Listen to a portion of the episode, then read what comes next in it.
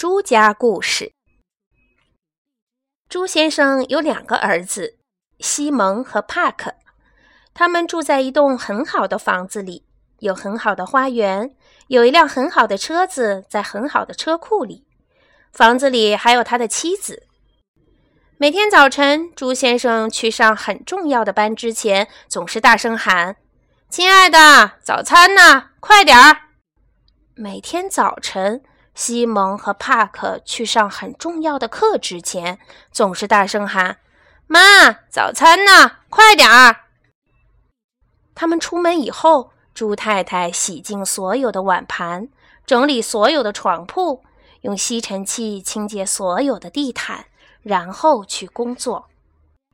每天傍晚，孩子们上完很重要的课回到家，总是大声喊：“妈，晚餐呢？快点儿！”每天傍晚，朱先生做完很重要的工作回到家，总是大声喊：“老太婆，晚餐呢？快点儿！”他们一吃完，朱太太就洗碗、洗衣服、熨衣服，再做些吃的东西。有一天傍晚，孩子们放学回到家，没有人迎接他们。朱先生下班回到家，很不高兴地问：“你们的妈妈呢？”他们到处找不到朱太太，壁炉架上有一封信。朱先生打开信封，里面有一张纸，上面写着：“你们是猪，我们怎么办？”朱先生说：“他们只好自己做晚餐，做了好几个小时，难吃死了。第二天早晨，他们只好自己做早餐，做了好几个小时，难吃死了。”第二天白天，第二天晚上，第三天，猪太太一直没有出现。